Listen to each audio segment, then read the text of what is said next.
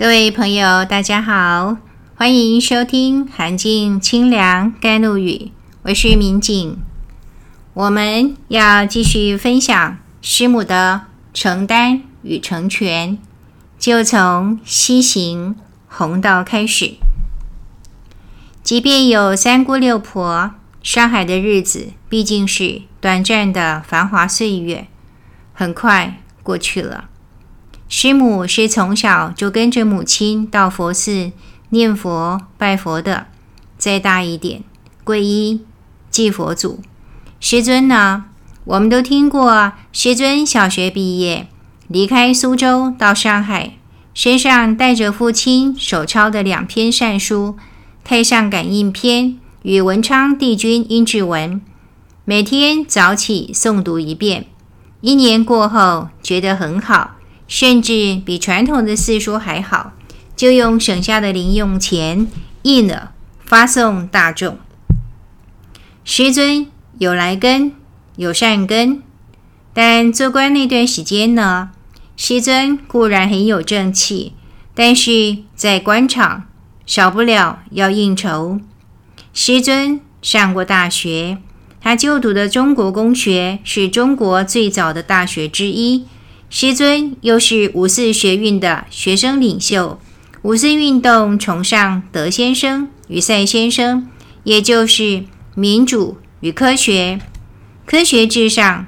受过大学教育的师尊，当然不信无形。师尊开始相信无形，和师母有很大的关系。这一段也是教史当中很有名的故事，我们只说结果。师尊从继佛祖猜中投资赚了多少，又赔了多少，从此相信有无形的存在。而后因为财政部的职务，开始到南京上班，就在南京皈依了宗主，然后引渡师母一起皈依宗主。我们刚才说到，师母是上士闻道，勤而行之，师尊也是。师尊皈依宗主之后，就全心投入，不但开办了上海宗哲社，而且还在百忙之中参加宗主的开导师训练班，一边上班一边上课。这段期间，宗主与家眷住在上海，谁去照顾呢？师母。训练班结业，宗主指派师尊到西安，这个。我们也很熟，但实际是什么情况呢？不管是西安还是上海，对我们这些台台湾人来说都是遥远的地名，意义不大。但是上海到西安，可不是从台北到高雄或是到屏东，两地的空间距离有多远呢？我在网上查到的资料。直线距离是一千两百公里，台湾最北到最南有多远？还不到四百。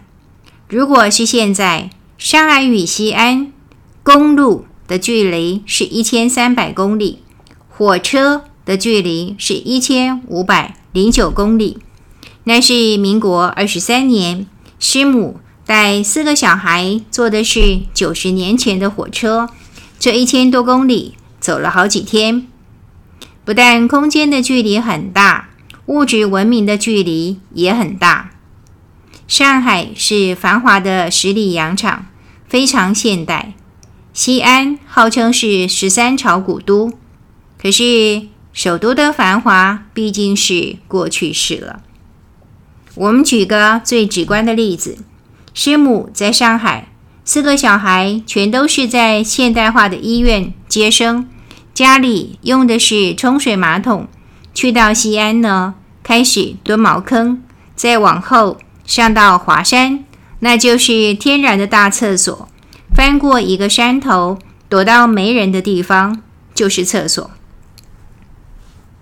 师母是在师尊之后皈依宗主的，宗主是师母道明至忠，忠是二十个字的第一个字，是道明时。宗主是把道名写在黄标纸上的，除了告诉他要忠于天命，同时也告诉他要忠于玉阶，也就是忠于师尊。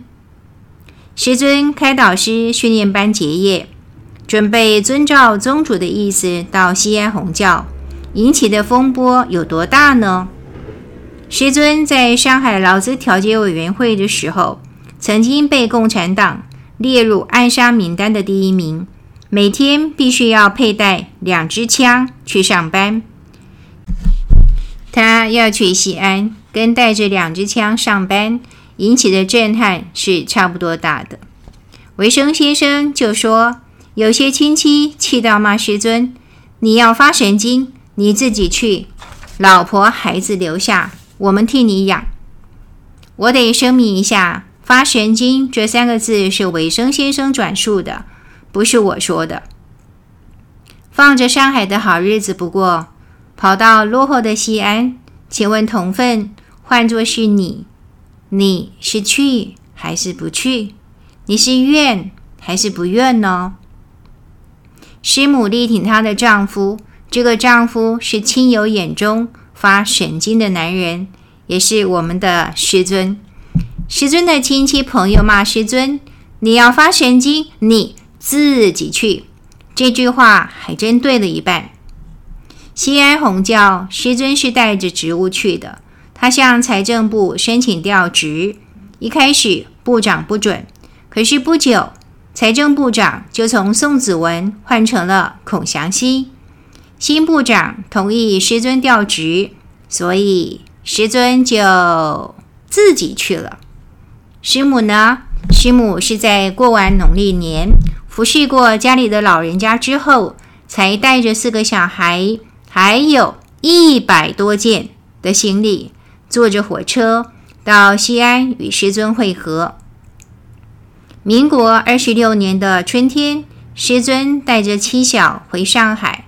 安葬母亲刘太夫人，也就是报告里的清净地菩萨。这些亲戚不死心，再度游说师母带着孩子留在上海，不要跟着发神经的师尊东奔西跑。师母不为所动，很笃定地说：“有玉阶的地方必有我，他在哪里，我就在哪里。上山下海。”永不后悔，上山下海永不后悔。师母当时想的只是西安，根本没想到后来还上了华山，再后来又渡海来到台湾，真的是上山又下海。来到台湾，光是在台湾就搬了十四次的家，当然全是师母一个人打理。师母自己说。每搬一次家，就像剥一层皮。上山下海，永不后悔。他的话说得很漂亮，但是古人老早说了：“慷慨成人意，从容就义难。”一时意气激昂，打包票保证说一定怎样又怎样。我们听过不少，日久天长。经历现实的折磨之后，不要说后悔了，连不抱怨都很难。师母当时说：“上山下海，永不后悔。”这个话呢，说的是真漂亮。真正让我们感动的是，他的实践和他的承诺是一样漂亮的。与西安相比，华山的生活更具有代表性。我直接跳过西安，来到华山。师尊上了太白山，从云龙智胜那儿领到华山潜隐的天命之后，故意安排朋友陪师母上华山。华山的险峻是自古出了名的，师母会点头同意，当然也是师尊的设计，是朋友多次游说之后，他才勉强同意的。一群人说好了一起上华山，可是。刚上山没多久，还没走到赫赫有名的回心时，回心转意的回心，就有人受不了，落跑了。师母和朋友挺住了，在山上住了两个晚上。下山以后，忍不住回头对着华山拜了几拜，心里想的是这辈子再也不敢来了。没想到才一个月过去，师尊就说已经立了辞呈，很快就要上华山。辞职是什么概念呢？师尊在西安弘教是天德教的开导师，世俗的身份呢是财政部西北盐务特派员，一个月的薪水有五百二十五个大洋。五百二十五个大洋又是什么概念呢？一个大洋可以买三百八十个鸡蛋。前阵子蛋荒，鸡蛋很贵，大家对鸡蛋的价钱可能比较有感。那个时代的价钱也是超级贵的。不过呢，五百二十五个大洋到底是多少，还是很难去推算。师尊在天人研究学院上课。那时大约是民国八十年，师尊说相当于五六十万新台币。民国八十年，我的薪水还不到两万块。反正呢，师尊那五百二十五个大洋是一笔很大很大的钱。可是辞职意味着什么呢？从此以后就只能等着坐吃山空。真的是山空啊！人在华山，除了诵告打坐，两手空空，还能够有什么收入呢？领了天命，师尊一定是遵守天命，华山是一定要去的。不过，他也尊重师母，他告诉师母，除了一起上山，他可以选择带着孩孩子留在西安，或者呢，就干脆回上海。师母与师尊的新婚之夜，师尊曾经深情款款地对师母说：“执子之手，与子偕老。”十年过去，师母回应师尊的深情，还是那句：“上山下海，永不后悔。”他是打定主意要追随师尊，师尊去哪儿，他就跟到哪儿。维生先生曾经分析。师母心里的重要他人排序，师尊永远排第一，他自己呢，永远是最后第一。杨光赞也曾经在公开场合秀了一张师母的照片，然后呢，说了一句很贴切的话，他说：“这是一个固执的老人，固执的爱着师尊。也许我们可以把老人换成女人，那个时候。”师母四十岁还不到，是一个年轻的妇女。师母陪着师尊上了华山，除了一家六口，还有随行的家庭教师、同修，加上不时上山请益的官兵，有这么多张嘴吃饭，真的就是名副其实的坐吃山空。师母曾经几次下山变卖家产。甚至曾经冒着风雪下山，也是许多同分共有的记忆。我自己有惧高症，我也上过华山，当然觉得师母可以克服惧高症，上山下山非常了不起。可是，一直要到前些年，陪着《教训》杂志的总编闵书以及他的夫婿光武开导师。去采访旅行导演，经旅行导演一说，我才恍然大悟。师母是解放脚，解放脚指的是小时候缠过小脚，有放开的脚。解放脚不是小脚，可是呢，也没有完全解放，走起山路特别辛苦。我先前从来没想过，恐怕也是因为师母从来。没有抱怨过。话说回来，上山下山再怎么辛苦，毕竟不是常态。最难熬的恐怕还是平常过日子，资资源只会一天一天减少。我们现在回头看，知道抗战打了八年，可是对当事人来说，这场仗要打几年是完全没底的。日子只能省着过。各位还记得师母曾经是贵妇，一旦上山，从前的富贵真的是一场大梦。师母回到寻常人妻的身份，在华山非常有限的土地上种菜、磨豆子、做豆浆、做豆腐，也做饭，帮丈夫、小孩剪头发、纳鞋底，也就是做手工布鞋。当年胡宗南将军也穿过师母的手工布鞋。胡将军穿着一双皮鞋就上山去了。师母看了觉得太危险，帮他纳鞋底，做了一双布鞋送他。记得这个世纪初，我们一群同分跟着维生先生上华山，那是先生最后一次上华山。整个旅程可以感觉到老人家的心情不是很好，但是我们在西安的餐馆吃饭，正式上菜前，餐馆先上了几道小菜，其中有一样呢是凉拌红萝卜。先生一看，就拿着筷子去夹，尝了一口，露出很甜蜜的笑容。紧接着就招呼大家说：“你们尝尝，这个菜有师母的味道。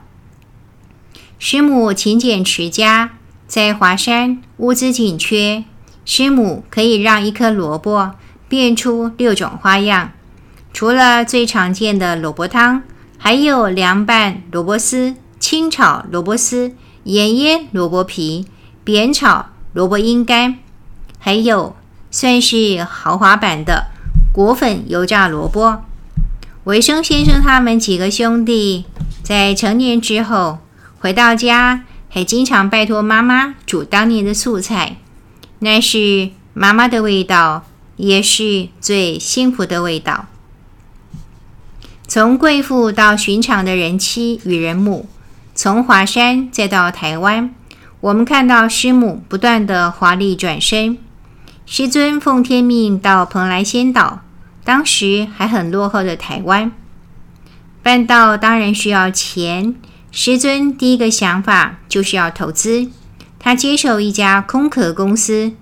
空壳当然是狮吼诸葛，但是投资确定是要钱的。钱从哪里来？师母把自己陪嫁的首饰当了，凑了五十两黄金，结果当然是有去无回。来台湾的第一个端午节，师母也曾经带着大媳妇，也就是维生先生的夫人，亲手做了粽子，送到南门市场去寄卖。师母当时的想法，以后也许就得靠这个手艺为生了。她不但提得起，也放得下。华山时代缺钱，下山变卖家产，换取现金的是谁？是师母从华山下来，暂时寄住在西安教院，发现现金的币值一直在贬，当下立断，把现金换成黄金，保住陕西宗哲社财务健全的是谁？还是师母？来到台湾，师尊接办自立晚报，前后十五年，报社的财务谁管？师母管。自立晚报转手，我们快转，跳到师尊复兴天地教。师尊以教为家，师母在家买菜做饭，然后搭公车帮师尊送饭，一心一意做师尊的贤内助。师尊后来常说：“没有师母就没有他，没有师母也就不会有天地教。”师尊师母是天作之合。师尊的灵系有舜，舜帝尧舜禹的舜啊，舜帝的两个妻子是尧的女儿，其中的姐姐娥皇就是师母的前身。师尊师母不仅是天作之合，还是缘定三生。不过，虽然他们姻缘很深，可是也不要忘记哦，寻常夫妻没有不吵架的。这对从天上领了天命下凡的夫妻，吵不吵呢？哪有不吵的？吵吵当然有，吵得最厉害的一次呢，是在西安。师尊当时除了忙宗哲社，忙着弘教，也得忙财政部的公务。师母呢，她既是开导师夫人，也是官夫人，少不得要跟当地政商名流的妻子应酬。师母的酒量很好，烧菜的手艺也是一流的。最重要的是人缘特好。一群官太太经常趁着师尊不在。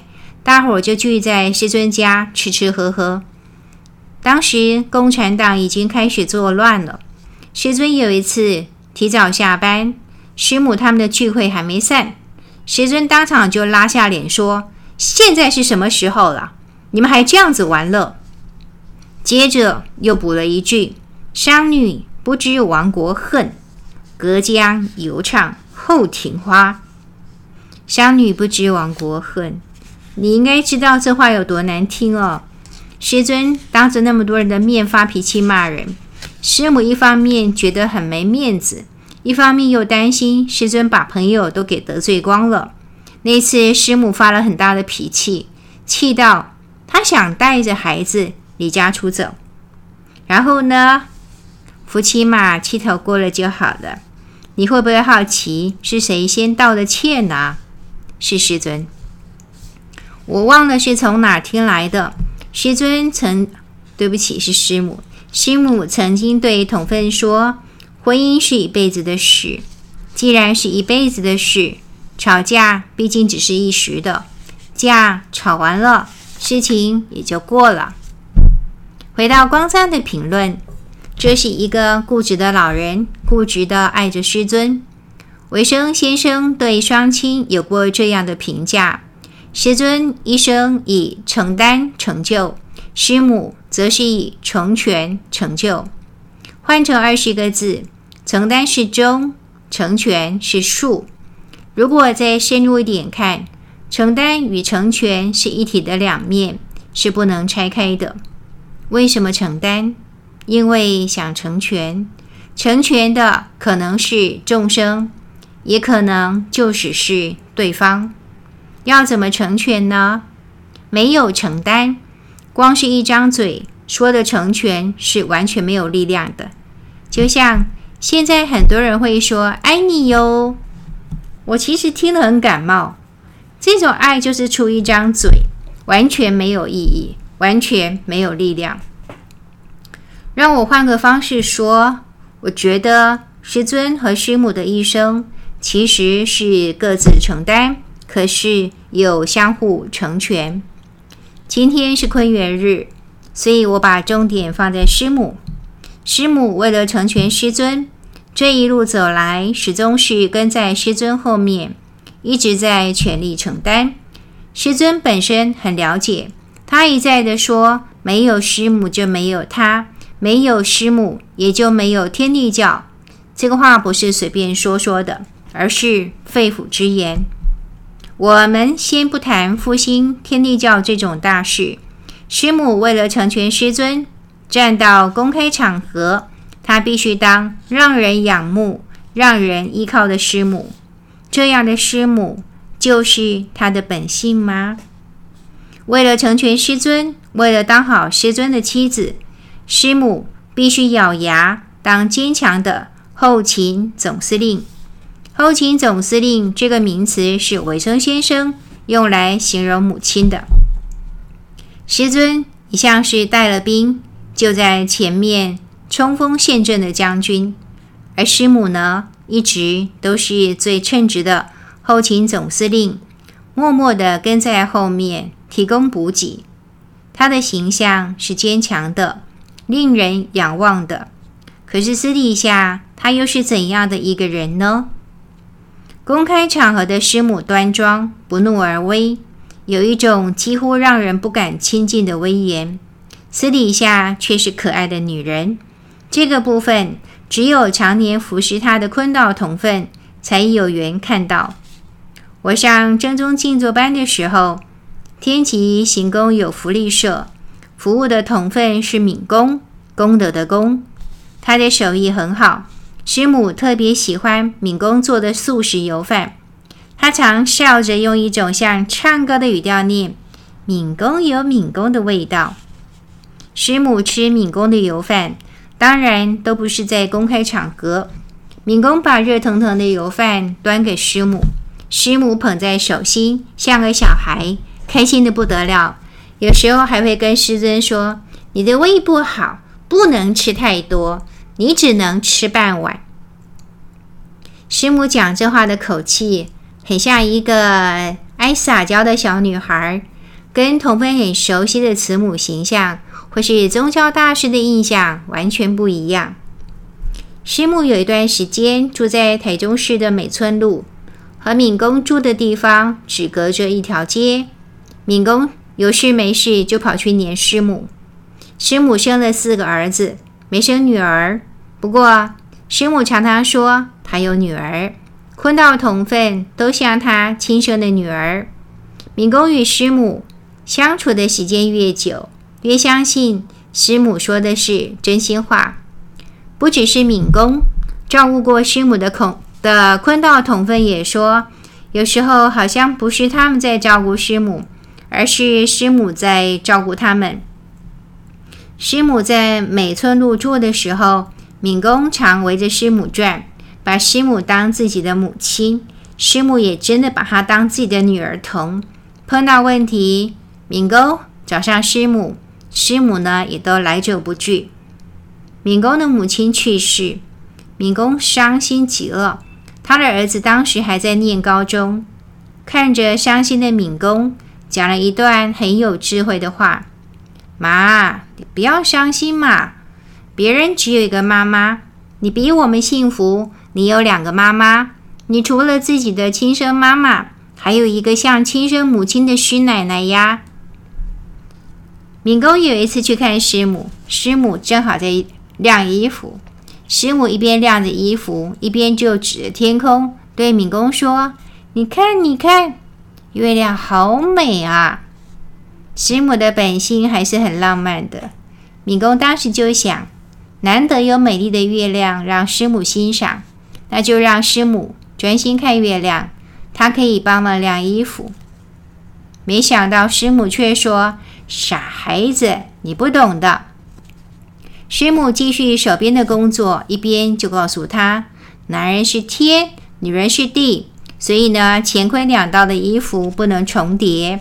即使连晾衣服的衣架、洗衣服的脸盆颜色都有明显的区别。”师母说：“要把这些说清楚啊，是很麻烦的，还不如我自己来。”维生先生说的没错，师母一生的优先序。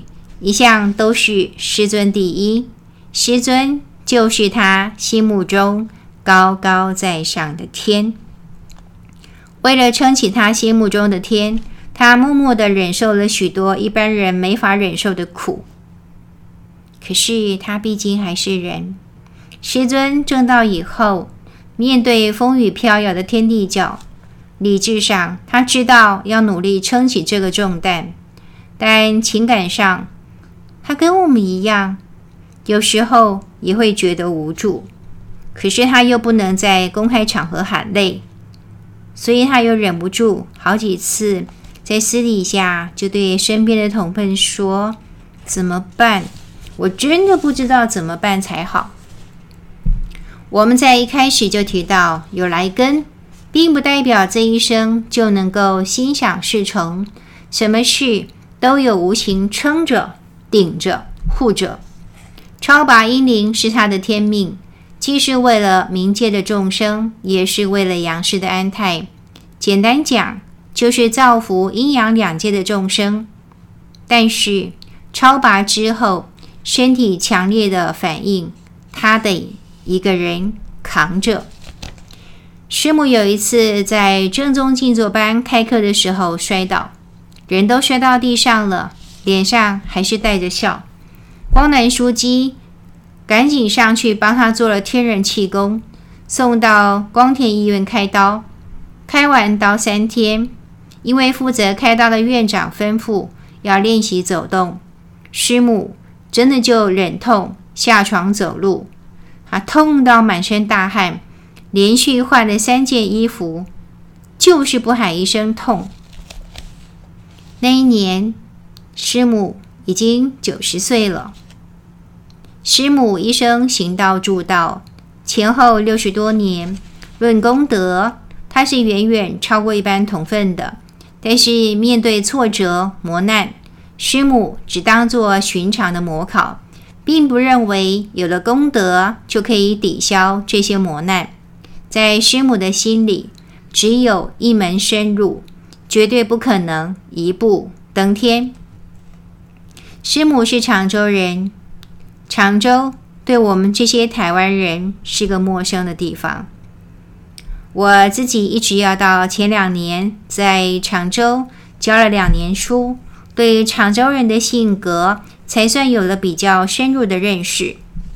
常州人特别讲义气，讲义气，从另一个角度看，就是对人有一种深情。师母最爱的当然是师尊，除了师尊与四个孩子，他也爱服侍他的坤道同分。爱所有的同分，他不但关心同分，连同分的亲人也都关心。见了同分，总要问问：“哎呀，这个人怎么样啦？那个人又怎么样了？”也就同分一开始以为师母反正只是随口问问，相处久了，才发现师母是真的关心。那些名字，他是一个一个放进心坎里的。师母的深情不只对人，也对物。维生先生常提起师母家的祖训，刻在祖祠墓渠式的一副对联：习衣习食，非但习财，更要习福。求名求利，莫如求己，胜于求人。求名求利，莫如求己，胜于求人。师母的坚韧可以从下联去理解，至于师母的习物，我们也可以从上联去理解。同分送来的礼品，师母一定用手慢慢的解开，就怕破坏了包装纸。包装纸拆开之后，师母会小心翼翼地折好，方便日后回收利用。即使是一个小小的信封袋，师母也会把信封反折。当做新的来用，一直要到两面都不能再用了，这才放进专用的自制桶火化。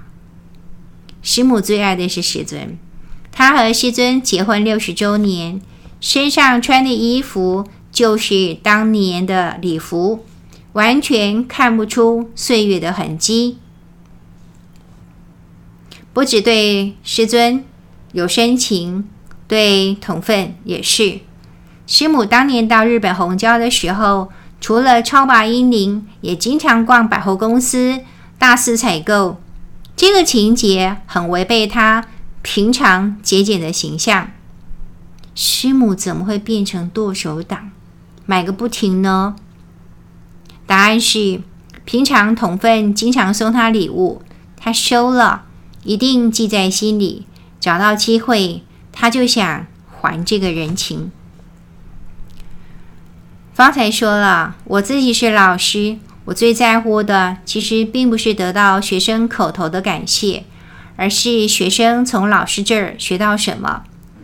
如果深入了解师母这一生做了什么，铁定可以让我们从师母的身教学到不少功课。师母住世的时候很少上课，很少说教。今天是坤元日，我们缅怀师母。也来听听师母极少数的言教吧。师母说，她很喜欢听宗主上课，甚至是平常的谈话，比如这个：“佛在西方，离我们太远，有百千万亿里，我们何必妄求？我们只求自己良心，老的慈，小的孝，夫唱妇随，不要离开人。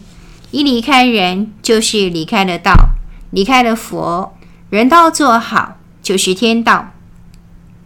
师尊在的时候，经常说的就是先修人道，再修天道。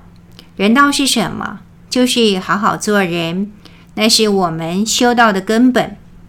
师母还喜欢宗主另一段话：现在人心不好，自暴自弃，但有人责备政府不好，实在是笑话。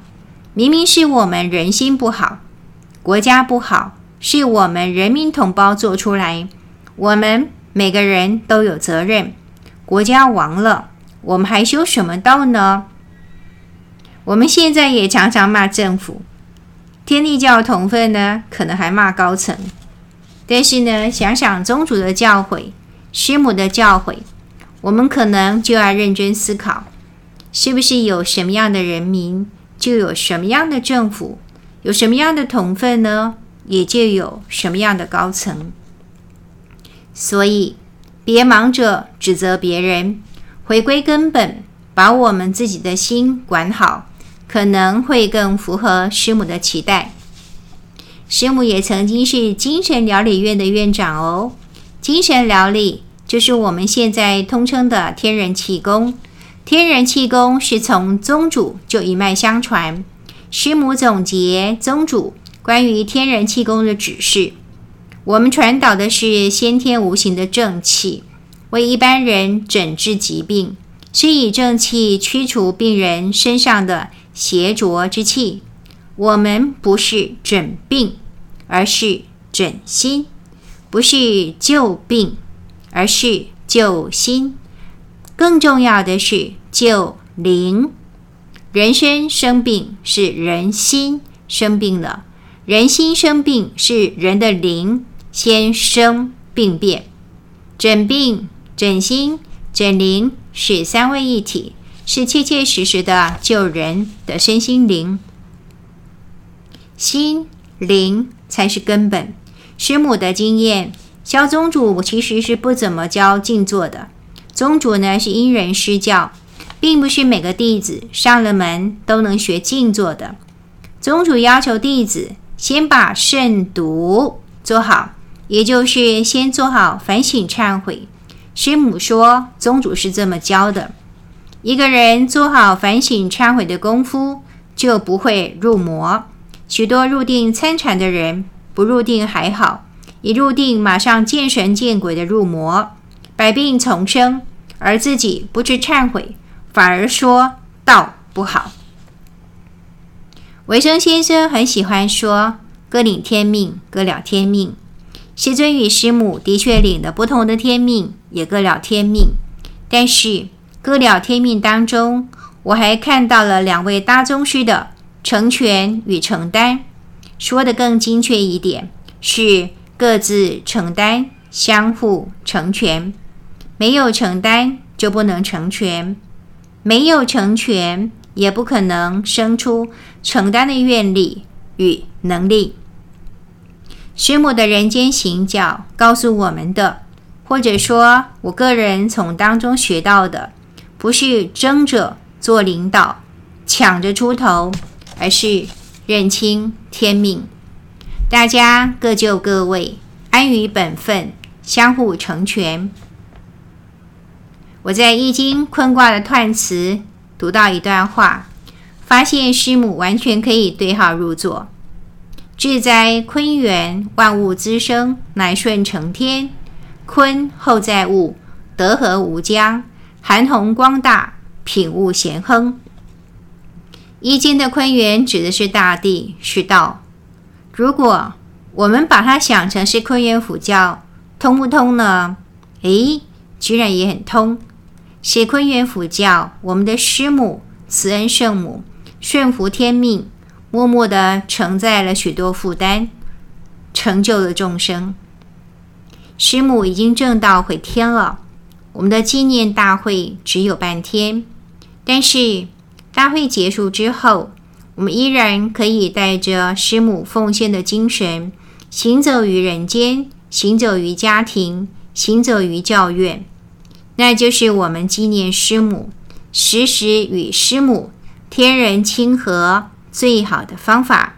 谢谢各位，也祝福各位。